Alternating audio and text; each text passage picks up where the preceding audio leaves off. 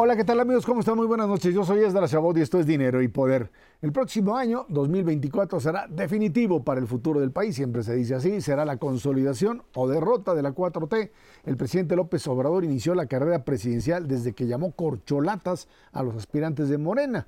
Ante este contexto, es importante que el electorado que no apoya al oficialismo entienda los escenarios y los problemas que pueden derivarse de la decisión que tome en 2024. En su obra más reciente, En sus marcas, México hacia 2024, Luis Rubio analiza el contexto político, económico y social del país de cara a la elección del próximo año la política internacional, populismo, autocracia, las grandes obras de infraestructura, corrupción son temas de este libro y nos acompaña, le agradezco enormemente que esté aquí con nosotros. Luis Rubio, presidente de México Evalúa, autor precisamente de En sus marcas México hacia 2024. Luis, gracias por estar aquí con nosotros.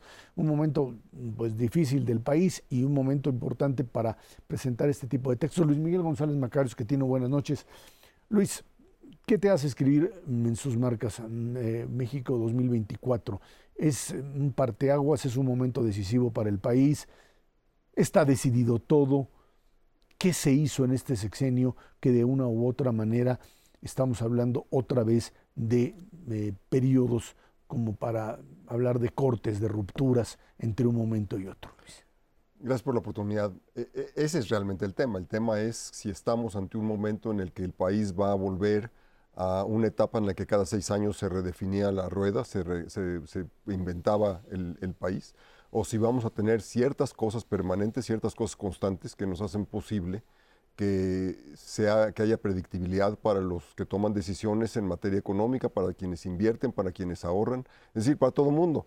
Y el gran problema de este gobierno, me parece, ha sido justamente que ha cambiado las reglas, que ha hecho todo eh, discrecional y en buena medida arbitrario y que ya no hay algo permanente. Y eso creo que es el gran daño que estamos enfrentando y yo creo que es la tesitura para el año que viene. ¿Por qué lo escribí? Lo escribí porque creo que es un momento importante en que todo mundo, no nada más quienes están en desacuerdo, también quienes siguen al presidente, debe entender la complejidad que vivimos. Yo eh, escribí el libro en términos de cómo me explico a mí mismo cuál es el momento actual. No, no pretendo monopolio de la verdad simplemente una visión de, por qué estamos aquí, dónde estamos, por qué llegamos aquí y a dónde podemos estar yendo. Y propongo al final una serie de temas que creo que deben discutirse el próximo año. Eh, no propongo en términos eh, pues dogmáticos cuáles son las respuestas, sino más bien cuáles son los temas. Eh, al respecto, Luis, en, el libro haces énfasis en yo creo que eh, tres cosas que me, llaman mucho la atención y creo que son útiles. Una es esta referencia externa que ha ayudado, o había ayudado a darle cierta estabilidad a las decisiones en México, fundamentalmente a través del Tratado Libre Comercio. La segunda es eh, esta necesidad de obsesionarnos con el crecimiento, que es como, digamos, toda la parte última del libro. Y, y hay una tercera que es la preocupación por tres momentos que hemos perdido la oportunidad alrededor de la negociación del tratado, después de que el tratado entre en vigor y ahorita. Esa es la tercera que estamos perdiendo. El momento en el cual esto del nearshoring, eh, el reacomodo, nos daría una gran oportunidad. Esto es, eh, juntando las tres cosas, eh, la obsesión por el crecimiento, el momento adecuado y el todavía tener una referencia externa, nos dan la oportunidad de pensar que, que, sí hay futuro, que sí se puede estar en sus marcas como para arrancar, ¿verdad? Yo no tengo ninguna duda de que sí hay futuro, no tengo ninguna duda de que es posible eh, renovar esto. Estamos en un momento, pues una repetición así fuera de contexto del sistema priista en el que el país se reinventa eh, al final de este sexenio y la cantidad de cosas que van a quedar mal al final del sexenio, independientemente de lo que ocurra después, va a obligar a, corregir, a, revisar una serie de cosas. Tenemos un problema fiscal, un problema presupuestal y un problema político muy grande. Mi planteamiento de la obsesión por el crecimiento es por dos razones. Uno es porque yo creo que esa es la mejor manera de resolver los problemas sociales. Con una buena distribución podemos enfrentar los temas de pobreza, podemos enfrentar los temas institucionales, podemos resolver muchas cosas. Pero la otra es que en un país que está muy dividido, la mejor y la más sencilla de las maneras para poder salir adelante es con un objetivo que todo el mundo pueda suscribir y además que al convertirse en una obsesión y los resultados empiecen a materializarse, se vuelve muy fácil lidiar con todos los obstáculos que ahorita se ven infranqueables, pero que ya echados a andar se empiezan a ver como pequeños. Eso es lo que pasó en China. En el momento en el que la gente empezó a ver que, que, los beneficios sí eran para todos, que sí había oportunidades, entonces la gente empezó a demandar que la educación para mis hijos sea mejor porque yo quiero que esté más adelante mi hijo o mi hija allá, adelante, allá en el futuro porque si había un burócrata que estaba impidiendo que se consolidara determinado programa, pues vamos a pegarle ese programa porque no hay manera. Y entonces, todas las cosas que ahorita son enormes eh, eh, pues, eh, obstáculos se convierten en pequeños problemas que hay que resolver. Luis, dices, escribo este libro, me atrevo a decir los artículos, buscando entender. Y hay dos temas que creo que a su manera son fascinantes y deprimentes. Uno es la fascinación por decisiones autoritarias, reflejada en la aprobación del presidente después de que toma algunas decisiones duras. Y lo otro es esta casi afán autodestructivo de la oposición. ¿Cómo entenderlos? ¿Cómo explicarlas? Y literalmente, ¿cómo digerirlas? Bueno, yo creo que la primera eh, es, es muy interesante porque eh, el presidente desde el principio ha dicho de manera constante que las decisiones económicas tienen que subordinarse a las políticas. Y entonces, eh, una y otra vez, sobre todo en temas que tienen que ver con el sector privado, con empresas privadas, lo vimos la semana pasada, eh, lo que quiere es decir quién manda aquí y después lo arregla, lo corrige típicamente haciendo perder al gobierno, perder en términos económicos al gobierno y resolviendo el tema económico de una manera atractiva y, económicamente muy rentable para la empresa. Eh, así ha sido con los gasoductos, así fue con el aeropuerto, así está haciendo, pues yo me imagino que va a ser con el ferrocarril. Es decir, es una manera muy peculiar donde lo que importa es demostrar quién manda aquí, con un tono evidentemente autoritario, pero donde al mismo tiempo se busca evitar el conflicto. En términos de la oposición, yo, yo creo que hay otro tema más intrincado. El presidente una y otra vez se ha ido eh, contra instituciones y eso hace imposible reformarlas porque su objetivo es uno, pero su argumento a veces tiene razón. Es decir, hay un dispendio enorme en la sociedad mexicana, en las instituciones que el gobierno eh, financia, hay, hay, muchas cosas que se podrían cambiar y mejorar. Eh, la inercia burocrática de por sí ya es, eh, siempre conduce en México y en todos los países a, que se mantengan cosas que no necesariamente deberían mantenerse. Una de esas es la de los partidos políticos. La reforma del 96 lo que hizo fue encumbrar a tres partidos en vez de a uno en el sistema privilegio, de privilegios que el PRI tenía antes. Es decir, no creamos un régimen de competencia abierta. Lo que hicimos fue ampliar el sistema de privilegios que antes era exclusivo del PRI a tres partidos. En ese momento PRI, PAN, PRD, hoy en día Morena, PAN, PRI en, orden de tamaño. Eh, eso le da un incentivo enorme a los partidos, a los líderes de los partidos, para no hacer nada. ¿Para qué buscar el poder si lo, con unos cuantos diputados y unos cuantos senadores es suficiente para generar eh, fondos para el partido? entonces tenemos la, la nominación ridícula, autonominación ridícula del presidente del PRI, que quiere ya ser candidato a la presidencia, o tenemos la trivialización de los procesos a través del PAN, donde lo único que está haciendo es engañar a todo mundo de qué es lo que se está buscando. Pero el problema es que nadie está buscando el poder, que es finalmente el objetivo. Y yo creo que es un enormemente perverso el, el, incentivo que tienen los líderes de los partidos para, eh, eh, de acuerdo, por, por, como resultado de la ley del 96 es una reforma política lo que se necesita para, los, para que los partidos compitan. Yo creo que necesitamos una reforma política para eso y para reformar al gobierno, porque el sistema de gobierno no ha cambiado en los últimos 40 años. Digo, han cambiado muchas cosas en lo específico, pero en el sentido genérico el gobierno sigue siendo un monopolio, sigue siendo un mecanismo a través del cual se controla más que se gobierna, y todo eso nos ha dejado un, eh, un liderazgo muy autoritario con un gobierno muy débil, y es una mezcla muy mala. Luis, un, perdón, una parte, digamos, de, de lo que se pretende presentar como éxito de gobierno, Luis, ha sido esta resistencia económica, este peso frente al dólar a 18 o 17, estas finanzas públicas que finalmente no revientan, no tienes, digamos, problemas deficitarios graves y todo el tiempo decimos, sí, pero eh, esto se va a heredar a la próxima administración, esto no tiene salida. ¿Hasta dónde esto esta discusión de cómo se ha manejado, digamos, o administrado la crisis para evitarla ahora y posponerla, es real, algo que tú estás ahí también planteando. Bueno, yo, yo creo que tenemos unas distorsiones enormes que van a tener sus consecuencias.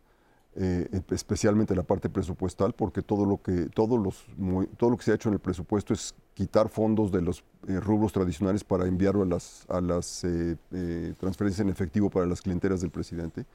Y, eso no se le puede quitar a la gente. Entonces va a haber, tener que haber una manera de recaudar dinero de otra forma para poder resolver ese tema. Y eso es una negociación política, no es, no es nada más una decisión de un, de un personaje. Además de que quien suceda al presidente no va a tener sus atributos y sus características, va a ser una persona muy distinta. Entonces, eso cambia la película de una manera significativa. Lo otro, eh, me parece, es que, que la economía no, en la medida que hay más intromisión del gobierno y del presidente en las decisiones económicas, más se va distorsionando la toma de decisiones, menos confiable se vuelve y más difícil va a ser atraer inversión. En este momento hay muchas empresas, sobre todo medianas y pequeñas, por lo menos medianas y pequeñas para eh, los americanos, que, son más grandes que en México, em, que están viniendo por el atractivo obvio de la cercanía y por el Tratado de Libre Comercio. Pero no hay que olvidar que tenemos una renegociación del tratado, una potencial renegociación a solo dos años de distancia y tenemos además eh, pues los riesgos de que no haya ni siquiera suficiente electricidad para, para, las inversiones que ya están empezando a llegar. Entonces hay un montón de cosas ahí que están eh, haciendo, haciendo mucho ruido en el camino. Dices en tu, en tu libro hay tres formas de lograr estas transformaciones, tres caminos para lograr una gran transformación, un liderazgo político fuerte o una gran crisis económica y social o la irrupción de la ciudadanía. Eh, el liderazgo político fuerte que tuvo López Obrador no sirvió de mucho, no, no tenía claro hacia dónde. Es que tiene que ser iluminado. esa es la desgracia. Y, realmente ve él hacia atrás, no ve hacia adelante. Eh, la ciudadanía irrumpió, pero el oligopolio partidista no parece que vaya a ayudar. De manera que lo que nos queda como esperanza para que las cosas mejoren es una gran crisis económica y social. ¿Eso dice tu libro o me equivoqué? No, sí dice. Eh, lo, que creo es que podrían generarse condiciones para que, aún sin una crisis eh, enorme, pudiéramos tener la combinación de ciudadanía y, liderazgo. O sea, eso sí es posible. Yo creo que tenemos una, una persona totalmente anómala en, la presidencia, que es, eh, como decía algún político de su época, era el último de los priicanos, eh, que, es, que es totalmente ahistórica en su, en su manera de conducir las cosas. Yo creo que él hubiera sido, podido ser el gran reformador, porque él sí no tenía compromisos con las fuerzas que impiden que el país prospere, pero sus objetivos acaban siendo otros y esa es, otro, otra discusión. Eh, me parece que si hay salida, me parece que cualquiera de los que llegara a ser presidente de cualquier partido o cualquier eh, eh, sexo va a ser una persona que va a tener que revisar y corregir. Y cualquiera de esas personas, no, no, no hay que minimizar, es del siglo XXI y eso es una diferencia dramática en visión, en perspectiva y demás. ¿Qué en estos años complicados, qué ha aprendido la sociedad civil y qué tiene que desaprender? Es una buenísima pregunta esa. Eh, yo creo que la ciudadanía ha aprendido, la sociedad civil ha aprendido que tiene que tener raíces más fuertes en relación con la sociedad en general, que no puede ser nada más eh, una torre de marfil independiente y separada de lo que ocurre en la sociedad, porque hay una una separación entre, en general, la opinión pública o publicada, como le dicen, y las, organizaciones, y las organizaciones por un lado, y lo que ocurre en la sociedad. Digo, finalmente el presidente goza de una enorme eh, lealtad, tiene una capacidad extraordinaria para generar lealtades y para generar apoyos. Vamos a ver en qué medida eso tiene relevancia electoral, eso no lo sabemos, sobre todo porque la diferencia entre su popularidad y la de su gobierno Ahí sí hay una diferencia dramática y radical con lo que ha pasado desde que tenemos encuestas en los últimos veintitantos años. Entonces, eh, yo creo que ese es la, gran, la gran, el gran tema que hay que aprender y que hay que cambiar y que las, organizaciones tienen que saber de eso. Y eso es igual las organizaciones que son analíticas que las que son políticas. Yo creo que ese es un gran tema.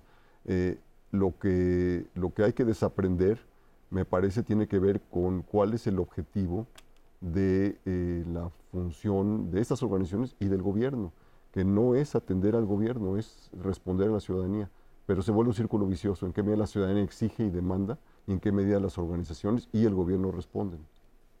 Estamos finalmente, Luis, ante un, país que va a decidir un cambio radical de un momento a otro o de un modelo de continuidad. Esa sería la gran apuesta. Sí, yo creo que eh, cualquiera que sea el resultado de la elección del año que viene, vamos a ver un cambio, no sé si va a ser radical, pero vamos a ver un cambio significativo, porque esto no aguanta, no puede seguir así. El propio presidente ha hablado que en 2025 tendríamos una crisis. La pregunta es si se presenta eh, seis meses antes o ocho meses antes o se, presenta seis meses después. Pero el, juego ya está perfectamente planteado. Luis, préstame tu libro para poder mostrarlo. Ahí está. Luis Rubio en sus marcas México hasta hacia 2024. Aquí lo tiene. De verdad, si quiere entender realidad, si quiere profundizar, aquí está Luis Rubio, presidente de México Evalúa y uno de las mentes más brillantes de este país. Muchas gracias, Luis. Vamos a una pausa. Esto es Dinero y Poder.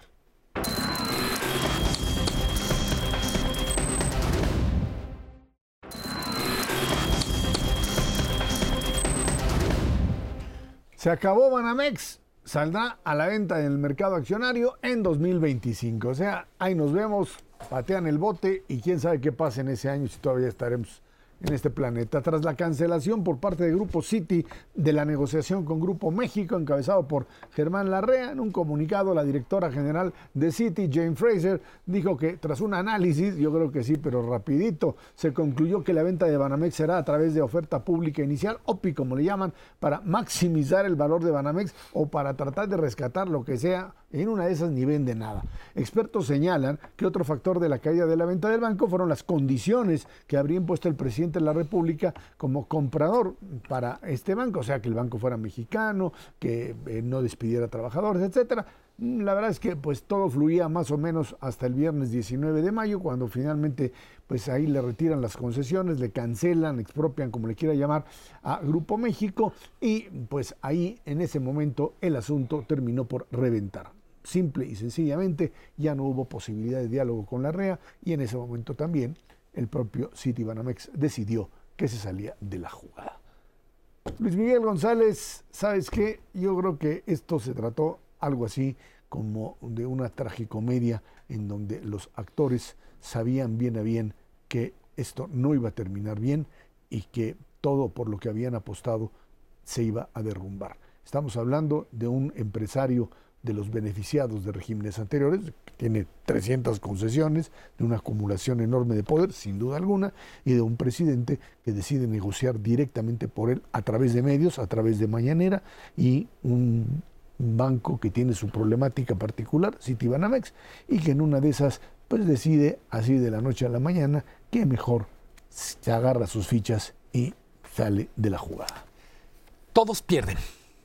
Pierde la REA, pierde City, pierde Banamex, pierde el propio gobierno mexicano y yo diría pierde México en el sentido de reputación. Eh, ¿Por qué todos pierden? El banco vale menos de lo que valía cuando se puso a la venta. Y claramente el gobierno pierde porque ya había hecho algunas cuentas alegres que el presidente mm, las comentó, dos mil millones de dólares en impuestos, por ejemplo. No había. No, mm, mm, si los había ya no los hay. y por supuesto pierde Germán Larrea.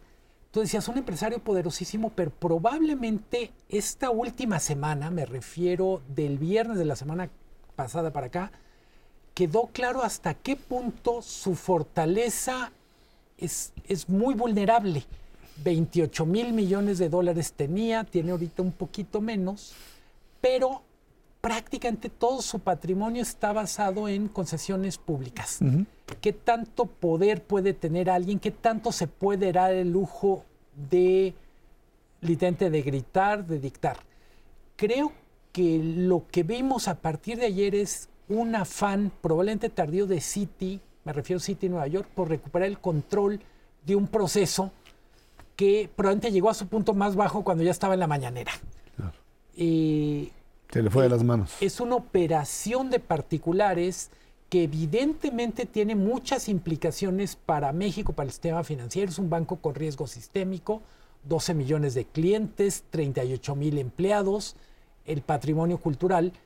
Evidentemente es un asunto de interés público, pero no necesariamente es un asunto que requiera al gobierno como cocinero. Y creo que distinguir cuál es el papel del gobierno en los asuntos de interés público es una de las lecciones que nos deja esta venta fallida. Pues es que eso de que se dé cuenta el señor presidente de cuáles son los intereses del país se ve imposible a estas alturas. A ver, dime una cosa, Macario. Esto finalmente, eh, más allá, Germán Larrea, pues es podría ser de estos empresarios. es, un, capitalista de compadrazgo. son los que se hicieron ricos así. Así se hicieron. La pregunta es si este tipo de, jugadas terminan diciendo a los inversionistas extranjeros, así le seguimos entrando o no, o si esto es un evento, digamos, natural. A ver, eh, primero, efectivamente, eh, Citibank hace las cosas mal desde hace tiempo, administra mal a Banamex, va perdiendo valor en el tiempo, se dan cuenta que esto no lo van a recuperar y entonces deciden deshacerse de un cacho del banco, no de todo el banco, nada más de un cacho. Entonces eso ya es un problema, lo empiezan a vender mal, el presidente se mete desde el principio y dice que quiere que sean mexicanos y con eso el, cliente más importante, que era potencialmente Santander, queda fuera. Eh, le quedan muy poquitas opciones y se quedan en manos de la REA, que efectivamente no es una buena cosa para Citibank porque le está vendiendo a un capitalista compadre que no son emprendedores sino extractores de rentas, como hay varios. Eh, eso para Citibank ya era un problema. Eh, cuando en la semana pasada el presidente le insiste a la REA que quiere que le dé la, de regreso la concesión de mm. este tramito que conecta el interoceánico con, con eh, Coatzacoalcos, la REA dice que sí, como no, pero que son 500 millones de dólares. Entonces, ahí la dejan y dos días después llegan los militares, los marinos con armas a tomar las instalaciones y se anuncia que habrá una expropiación. Lo de la expropiación es bastante lógico porque es una concesión de gobierno y hay procedimientos y no hay ningún problema, pero mandar marinos armados a tomar las instalaciones, pues sí, no es de un país civilizado. Y eso es lo que yo creo que está espantando a los inversionistas de distintas partes del mundo, que sí quieren venir a México porque ahorita el entorno internacional favorece que se instalen aquí, pero pues si van a venir a que los marinos lleguen y les quiten las instalaciones, pues sí se ponen nerviosos. Eh, la REA finalmente acepta negociar y dice que se las deja en 350 millones de dólares, le dicen que sí, eh, dice ya no compro, Citibank aprovecha para decir pues yo ya no vendo porque ya vi en qué país me estoy eh, complicando la vida, lo dejo para el siguiente sexenio a ver con quién me toca. Eh, y el presidente sale en la mañanera a anunciar que, él quiere comprar el banco y que además no le va a dar un centavo a la REA. Entonces esto ya se hizo una pachanga monumental en la que yo coincido con Luis Miguel. Todos pierden, pero sobre todo nosotros, porque esto es una señal al mundo muy seria de que no vale la pena venir a México, cuando menos en lo que este gobierno termina. Ya para el otro podrán pensarlo. Estamos pensando finalmente que se trata de una operación, digamos que se enturbia. Escuchaba a uno de los eh, dirigentes o de los eh, eh, directores de Citibank a nivel internacional y decía hay demasiado juego político metido en esto. Es un juego de poder entre un empresario y el gobierno y nosotros no tenemos nada que hacer, más allá de la crítica, por supuesto, de lo que Citi haya hecho. Creo que en un momento determinado, simple y sencillamente la politización de un evento eh, con muchas ramas, la REA nunca había sido gente eh, favorable a López Obrador, etcétera, y esto terminó convirtiéndose algo así como en el, el círculo perverso que echó a perder todo y que terminó generando además una un enfrentamiento hasta con alguien como Consejo Coordinador Empresarial que habían estado de contrapaches con el gobierno y de un cuates y de no sé qué, y ahora sí todos alzaron las cejas y dijeron, cuidado, porque así, así no jugamos. Sí, a mí me parece que una de las lecciones muy importantes, interesantes de este final o aparente final de la telenovela es la postergación de todo el proceso para 2025. Y digo muy interesante porque ¿cuántos corporativos están tomando decisiones similares? Es decir, entre que no le entiendo, entre que ya estamos en el final del sexenio, pues mejor guardo mis, guardo mis canicas y las vuelvo a sacar hasta 2025. Eh, creo que es un tema que no hay que perder de vista, cómo el calendario va a empezar a jugar en toma de decisiones empresariales importantes. Del otro lado, coincido absolutamente con Macario, otra vez en un, en un tema que está complicado, la, idea de poner en escena a los marinos. Eh, no entiendo, no es que tenga información privilegiada, pero que los propios marinos no estaban preparados para esta operación. Es decir, simbólicamente ocupar las instalaciones solo requiere un acto y es un día, pero la vigilancia de una instalación tan complicada como una vía férrea requiere muchos recursos en todos los sentidos. Eh, creo que la otra cosa, Banamex, o mejor dicho, City, no, con veintitantos años en el país, no le termina de entender al país eh, no terminó de entender lo que en su momento fue una joya para ellos. Era 10% mm. de las ganancias mundiales. El solo anuncio de lo vamos a vender igual que vendemos la India, que vendemos Ecuador, que vendemos, no sé, da una idea de lo poco serio que tomaron la, lo que era México. a, diferencia de, otros de los bancos, hay que recordar que buena parte de la banca internacional que está en México, dueña, BBV, etcétera, en donde México es uno de los elementos fundamentales de sus ingresos a nivel, eh, a nivel global. Y, uno se pregunta, pues, ¿qué demonios pasa? Porque no, digamos que la gente de City no es que sea tonta, pero parecería ser que en el caso mexicano simplemente conflictos internos derivados de liderazgos que no sí, para decirlo claramente, es una herencia de un pleito contra Medina Mora, que en paz descansa, por cierto. o sea, es un pleito de hace más de 10 años. Que sigue y sigue dañando fuertemente al banco. Y finalmente, el hecho de que estamos ante algo, algo que me parece muy, muy complicado, que es cómo, cómo resolver el tema de las expropiaciones que se han venido dando. Desde hace mucho tiempo, hablar de expropiar en México, eh, después de la nacionalización o la expropiación de la banca en el 82, generó problemas serios de qué es lo que es utilidad pública, porque se puede expropiar por utilidad pública. Los ingenios de Fox, por ejemplo, ¿se acuerdan los ingenios que son azucareros? Muchos de ellos fueron devueltos porque no se demostró la utilidad pública. Y lo mismo pasó con los terrenos del aeropuerto, cuando menos por un rato. Eh, era muy difícil probar utilidad pública, de ahí viene el desacato de López Obrador, que se convirtió en desafuero. Eh, los criterios de la Corte cambiaron mucho eh, y, y si alguien va y pelea en la Corte puede ganar con facilidad. Vamos a ver ahora los que están en, los, eh, en el tren Maya, los que están haciendo alrededor de la IFA para hacer el trenecito ese que supuestamente existía y resulta que no. Vamos a ver cómo se acomodan, pero sí, no es fácil probar utilidad pública. Eh, la otra cosa que fue desconcertante escuchar al presidente que el dinero, el gobierno tiene suficiente dinero para comprar Banamex. Hay que recordar que ya tenemos bancos de gobierno que no están funcionando muy bien y que pues 3 mil millones de dólares aún con descuento es un chorro de dinero. claro. con, mejores usos posibles. Y no, y no, pagarle, a, por supuesto, al, señor Larrea, que eso sería otro problema más serio. Mejor darle concesiones o en una de esas darle nada. Vámonos a una pausa y regresamos ahí con el tema de la oposición que busca candidato. La oposición quizá más despistada que hasta los señores de Banamex. Esto es Dinero y Poder.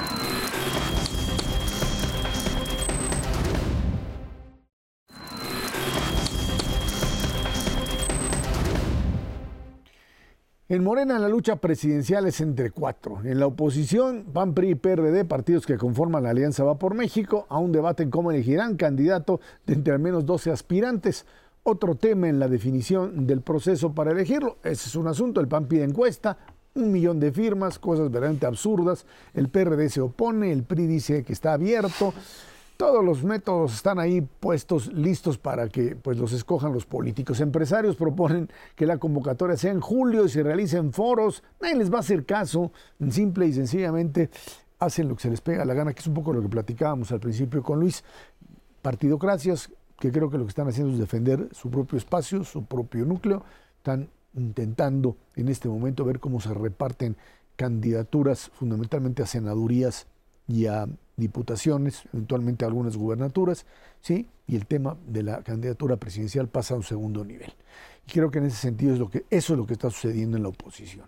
Y en el otro lado, pues en el otro lado las cosas se cierran, me queda muy claro que por un lado la candidata que lleva, aunque el presidente dice, sigue diciendo que no tiene favorito o favorita, pues está Claudia Sheinbaum como la cabeza, pero un Marcelo Ebrard que sigue corriendo en paralelo armando lo que sería pues foros y formas de actuar. En ese marco, en ese marco, apareció esta semana todo este relajo que armó Movimiento Ciudadano cuando vino a decir que con el PRI no va ni a la, ni a, la esquina y que tiene que ver con la elección del Estado de México. Y me queda claro que lo que quiere Movimiento Ciudadano, que quiere Dante Delgado, es ser él, o sea, el, el eje de una alianza opositora, en una vez con Marcelo por ahí o algún otro, pero obviamente sacando al PRI, al cual no le conviene. Vamos a ver qué pasa en la elección del próximo, no de este domingo, del siguiente, en el Estado de México, si el PRI pues, da la sorpresa y finalmente la alianza gana, el PRI tiene canicas con las cuales negociar, de lo contrario, Movimiento Ciudadano abriría, abriría la carta y diría, les dije, aquí estoy Luis Miguel. Las cosas están todo menos aburridas. Eso sí. Yo no sé por qué es que Morena son cuatro en la lucha son tres, son dos. Hoy es uno. Entre tres, dos y uno. una. Eh, y una. Eh, pero lo de la oposición verdaderamente eh, da para muchas interpretaciones. La multiplicación de candidatos que se sienten presidenciables es absurdo, pero sobre todo es autodestructiva. Eh, creo que lo que ha hecho bien Morena es disciplinarse, es decir, la prioridad ahorita es Coahuila y Estado de México y después veremos. En el PAN, PRI, PRD, incluso Movimiento Ciudadano, eso parece que pasó, digamos que, que, no hay, que no hay una especie de calendario relevante a la vista. Eh, sorprende lo errático de Marco Cortés en el caso del PAN, o alguien diría, ningún errático, está muy enfocado y lo que está mandando con mensajes hay que dejar claro que las candidaturas son del partido y no de los ciudadanos, que se han creído aquellos. Lo de Alito sorprende todo. Que diga que tiene dos millones de gente que lo apoya, que si no ganó Campeche, uno podría decir cómo, cómo puede aspirar a más, pero por otra parte lo que está haciendo en la práctica es decir, si creían que teníamos acuerdo para el 24, vuelvan, vuelvan a revisar sus, sus anotaciones. Eh, me parece que el gran ausente en todo esto es sociedad civil, ciudadanos. Eh, creo que los partidos se entusiasmaron con las marchas del año pasado, pero lo que están haciendo es aventar una cubeta de agua fría para que los ciudadanos no se entusiasmen. Eh, la oposición ganó la elección intermedia en 2021 porque la gente fue a votar muy por encima de lo que los partidos mismos esperaban. Allí es donde la ciudadanía surge, mm, vuelve a agarrar fuerza ahora las marchas del 13 de noviembre y 26 de febrero. Y esas marchas lo que hacen es no solamente mm, enfrentar decisiones de gobierno, sino también decisiones de partido. La del 13 de noviembre impidió que el PRI se sumara al Plan B, que es lo que querían hacer originalmente. Y la del 26 de febrero obligó a los partidos a retirar la modificación que querían hacer al Tribunal Federal Electoral.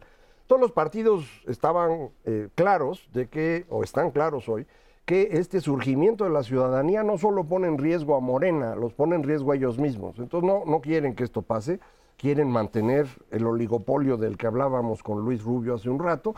Eh, y esto pues es muy claro, el PRI va a lanzar a Alito como candidato porque él tiene todo el control de esa institución. Eh, dentro del PAN, el candidato Santiago Krill, eh, porque lo que quieren PRI y PAN es no ganar, eso es lo que tienen como objetivo. ¿Por qué no quieren ganar? Porque perder es un excelente negocio si tú logras colocar un cierto número de senadores y diputados, a lo mejor alguna gubernatura, la campaña electoral que pierdes, pues te da 50, 100 millones de pesos fácil, ¿eh? Entonces, pues esa lana es la que están buscando. Eh, ¿Qué es lo que hace Movimiento Ciudadano en mi, en mi interpretación? Eh, ellos están muy preocupados de la elección de Estado de México porque si ganara Alejandra del Moral, el PRI es el que cosecha todo, Movimiento Ciudadano se vuelve totalmente marginal. Si llega a ganar Morena, entonces el marginal va a ser el PRI y Movimiento Ciudadano se convierte en una fuerza con la cual hay que hablar. Eh, y yo creo que lo que están preparando es la coalición Tulipán, verde con naranja, para recibir a Marcelo que no va a poder quedar dentro del proceso de Morena. Yo creo que él lo sabe, que está haciendo todo este drama y su campaña y todo para poder salir con fuerza.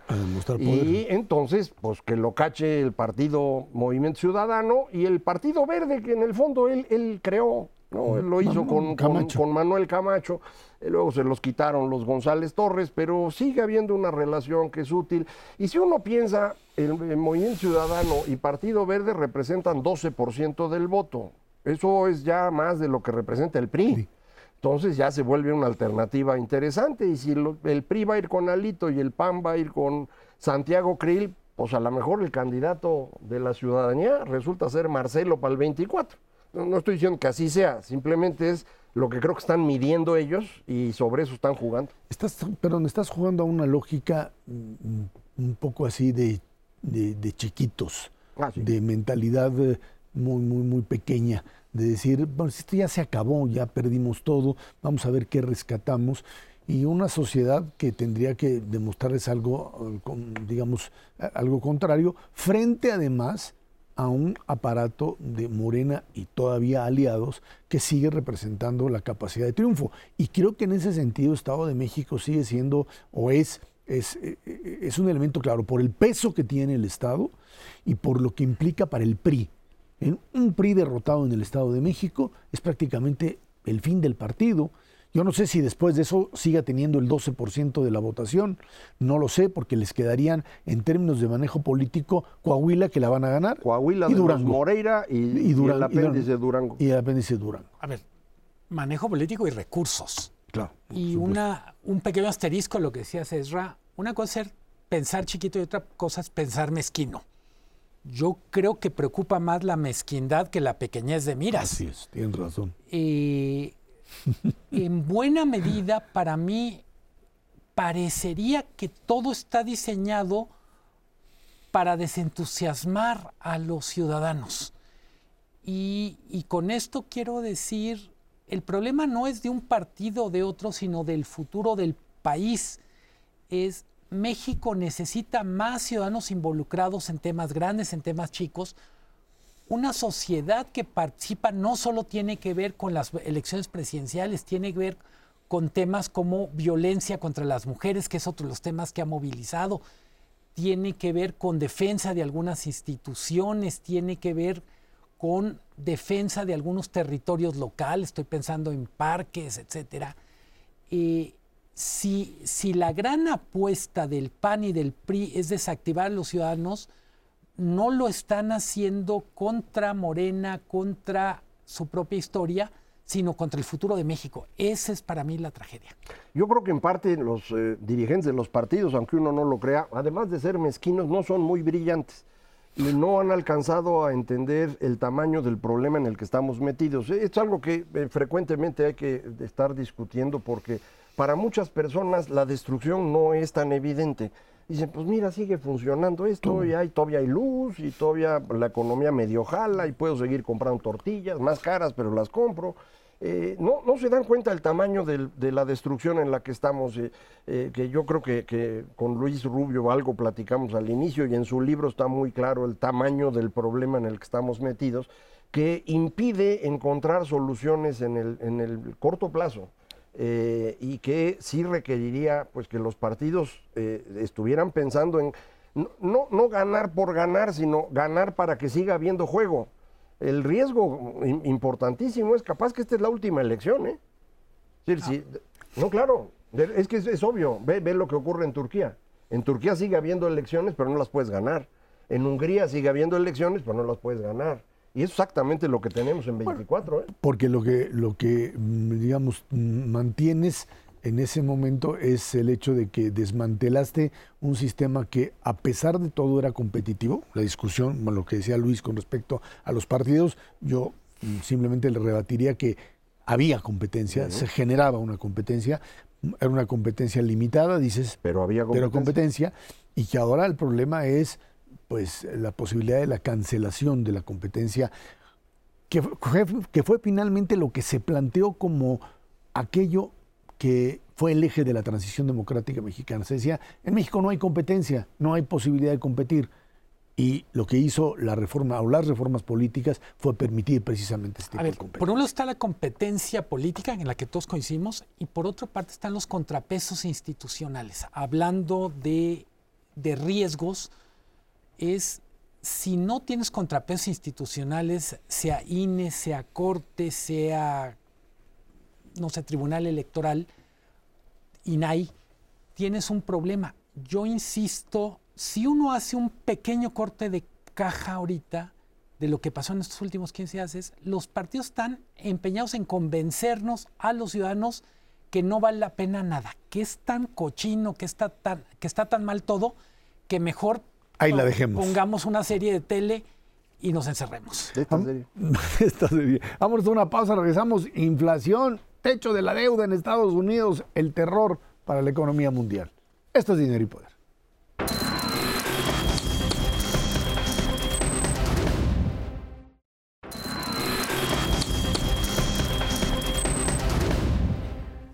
En la primera quincena de mayo, la inflación se ubica en 6% anual, su mejor nivel desde octubre de 2021. De una quincena a otra, la caída fue de 0.32%. El subyacente, el que hace a un lado precios volátiles, sube 0.18 y sigue estando altito, 7.45, 7.45 anual. La no subyacente cae un 85%, precisamente quincenal, y 1.7% anual.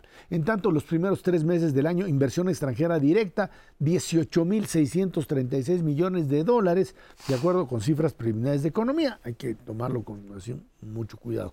Por su parte, la industria de la construcción registra, como es tradicional, una caída de 1.1% en marzo, sigue siendo pues una de los peores, los peores indicadores. A ver, Macario, eh, inflación a la baja, subyacente atorada. Banco de México dice yo ya no le subo a la tasa de interés. Eh, inflación en tendencia descendente. Sí, de hecho la inflación subyacente ya está bajando. Llegó a estar arribita de 8, está en 7.5, sí se nota la curva. Eh, una parte de la inflación subyacente que está asociada a los servicios, esa no está cayendo, sigue creciendo y esto hace pensar pues que no va a bajar tan rápido la inflación, pero va en la dirección correcta. Esto le ayuda al Banco de México a ya no subir su tasa como decidieron en la última ocasión y con esto pues tratar de ir reduciendo un poco el diferencial de tasas de interés que tenemos con Estados Unidos, que es muy grande y es la razón por la cual el peso es muy fuerte. La explicación de cómo se mueve el, tipo de cambio depende fundamentalmente de la fortaleza de Estados Unidos contra el resto del mundo y del diferencial de tasas que tenemos nosotros. Eh, ambas cosas se movieron a favor del peso en los eh, primeros meses del año. Ahorita ya están moviendo un poquito en sentido contrario, por eso nos movimos de 17 a 18 pesos, pero no es nada muy, muy serio. Eh, para lo de inversión extranjera directa, ya salió el dato hoy de Banco de México de la, de la balanza de pagos, es prácticamente Del el mismo, mismo. entonces no hay problema por ahí. Es una inversión extranjera buena comparativamente, es eh, un poquito menor a la del año pasado, pero si descuenta uno en el año pasado, en el primer trimestre, operaciones extraordinarias que hubo, entonces sí hay un crecimiento en esta ocasión. La inversión nueva es chiquitititititita, pero al menos los que ya están aquí no se están yendo, están reinvirtiendo utilidades. Eso es algo es algo. Eh, mm, vamos a ver en los siguientes eh, datos cómo se ponen las cosas, porque bueno, de abril para acá, eh, el señor presidente le ha metido más nervios al asunto, con inflación creo que tenemos que incorporar cada vez más una nueva variable. Hablamos del diferencial de tasas con Estados Unidos, creo que Macario lo explicó muy bien, pero hay que ver cada vez más un descenso de la inflación con tasas que no bajan, lo que significa es que la tasa de interés real es monstruosamente alta. Estamos hablando de un- una inversión en CETES que está pagando tasas reales arriba de 5 puntos porcentuales. Eh, esto es relevante en particular cuando incorporamos deuda pública. Eh, el servicio de la deuda pública en el primer trimestre de 2023 creció casi 40% respecto al año pasado. Es, eh, ¿Qué quiere decir esto?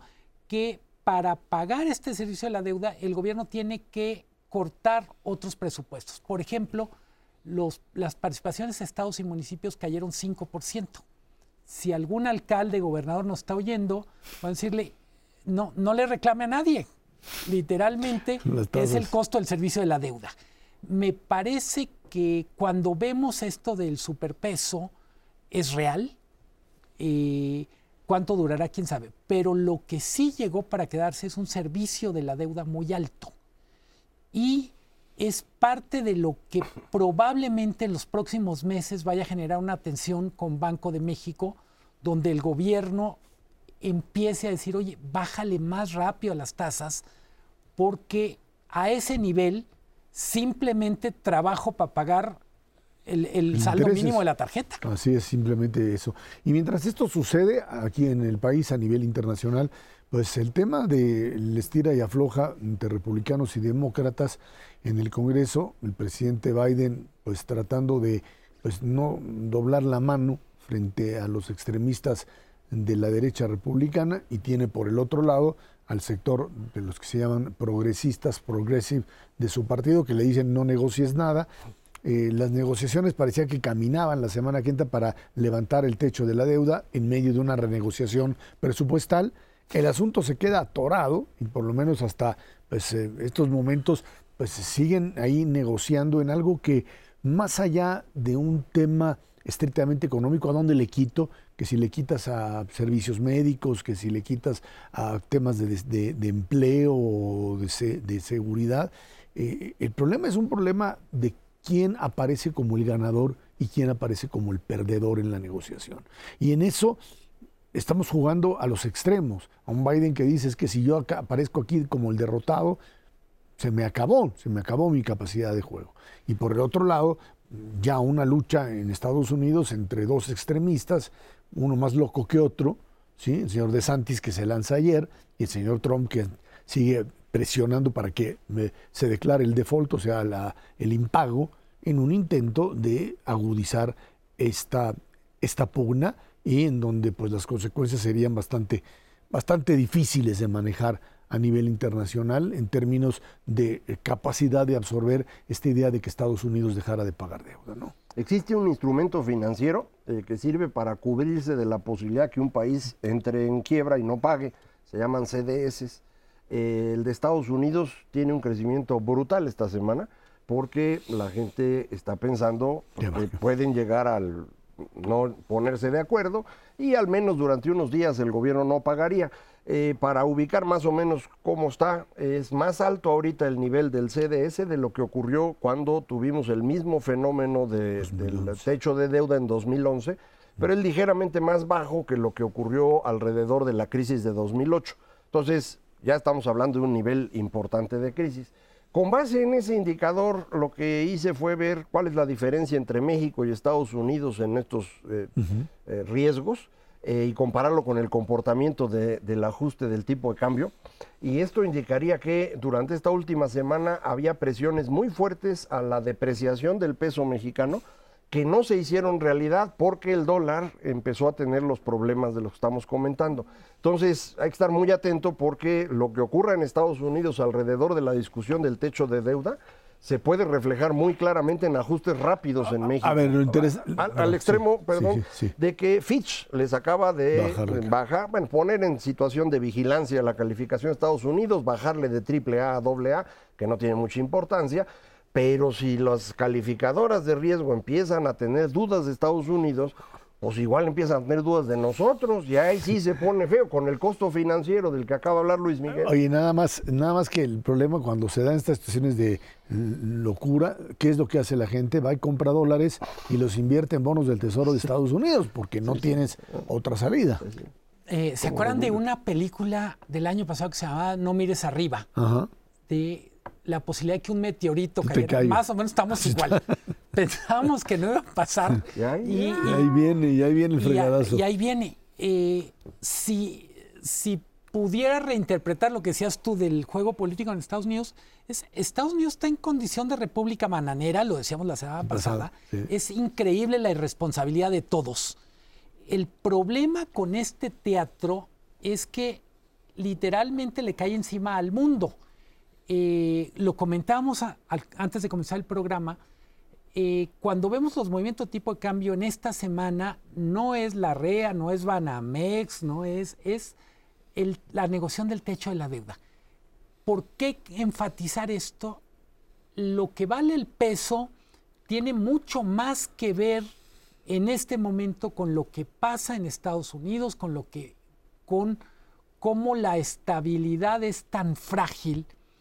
Eh, tú hace una semana, hace 15 días, estás muy optimista respecto a un posible acuerdo. Sí, sabes lo que son optimistas, ¿no? Pesimistas con falta de información. A estas alturas, yo digo, en, es como si estuviéramos viendo a Lito y a Marco Cortés sentados en la mesa con cualquier gobernador de Morena pues sí. en, en negociando la deuda de Estados Unidos. Sí, estamos en una situación en donde la verdad es que lo que sucede en Estados Unidos es que tienen para, puesto de cabeza al mundo, en Europa y en todos lados, lo único que hablan es de la posibilidad o de cuáles serían las consecuencias de una declaración de default, si seguirían pagando los bonos del tesoro o no, si seguirían pagando nóminas, dicen que podrían negociar. Lo que pasa es que además el tiempo se les acaba, el lunes nadie trabaja, es Memorial Day, todos se van, día del eh, recuerdo de los caídos en la guerra, y en una de esas, pues, pues patean el bote hasta la semana que entra y ahora sí que amárrense los cinturones. Quedan menos de ocho días para resolverlo. Luis Miguel González Majaros Quetino, gracias, gracias a usted que nos ve y nos escucha todos los jueves, 10 de la noche, aquí en el 11 Dinero y Poder. De nuevo, muchísimas gracias y muy buenas noches.